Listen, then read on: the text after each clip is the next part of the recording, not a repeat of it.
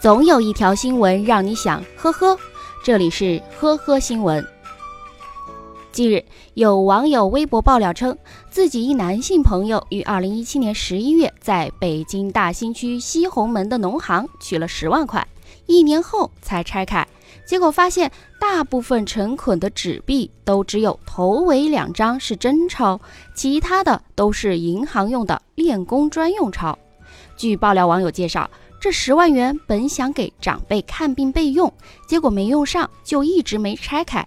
而银行方面则说要调取监控，目前警方已经介入。接到报警后，警方与农行进行了沟通，银行提出了几个疑点：一方面，这十捆纸币出自一个柜台，却只有九捆被替换成了练功币，从银行的业务操作上来讲并不合理；另一方面，该男子是二零一七年取的钱，但是这些练功币却是二零一八年生产的，时间上也不合逻辑。此外，练功币上出现的人名经银行查询，并无对应的工作人员。目前事件已经核实，钱是男子的妻子今年为了偿还外债，在没有告知丈夫的情况下换走的。由于没有跟丈夫沟通，导致了这次的乌龙事件。二十八岁的日本视频博主永井康友，依靠在视频网站上传周游日本的视频为生，十次点击能够拿到六分钱，但因为内容无聊又没有特色，最高点击量都不超过一千，根本没办法支撑他的旅行。今年十月，永井在川崎潜入一间空房盗窃，偷走笔记本电脑等三十件物品，随后将赃物卖掉换取旅费。永井在十一月初上传了一段新视频，并且在视频最后预告了自己的行程。于是，警方依靠这一线索，成功将其抓获。被捕后，永井供称为换取旅费，曾盗窃不下二十次。网友说，他这辈子点击量最高的，可能就是被捕的这条新闻了。十二月十一日，网友爆料称，自己弟弟给班上李老师请假，说爷爷过世要回家参加爷爷葬礼。但是返校后，没想到李老师说弟弟旷课，并对弟弟说：“你爷爷死了，你回去干什么？你小孩儿要是能回去烧纸，还是能回去刨坑？”弟弟当时就哭了。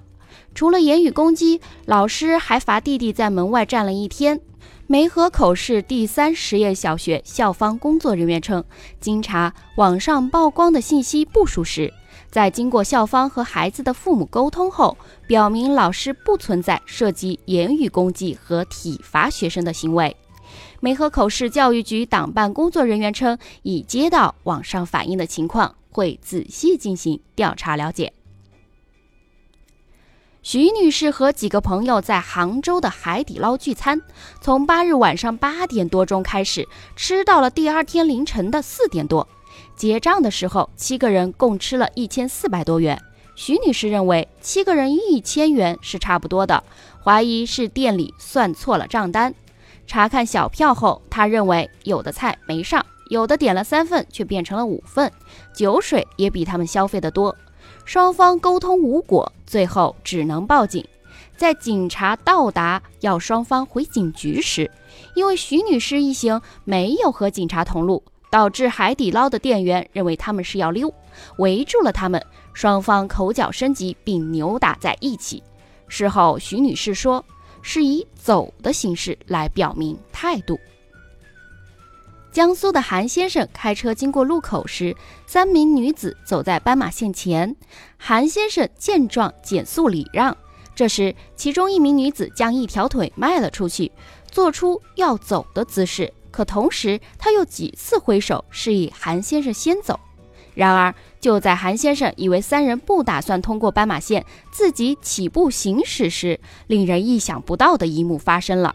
据韩先生自己讲述。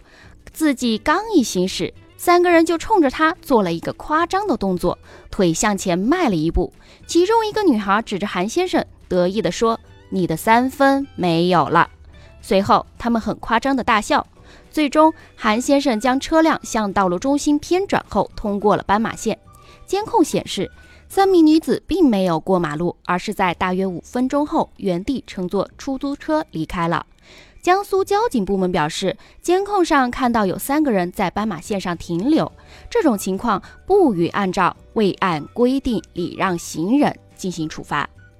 感谢收听今天的呵呵新闻，我们明天再见。本节目由喜马拉雅和封面新闻联合播出。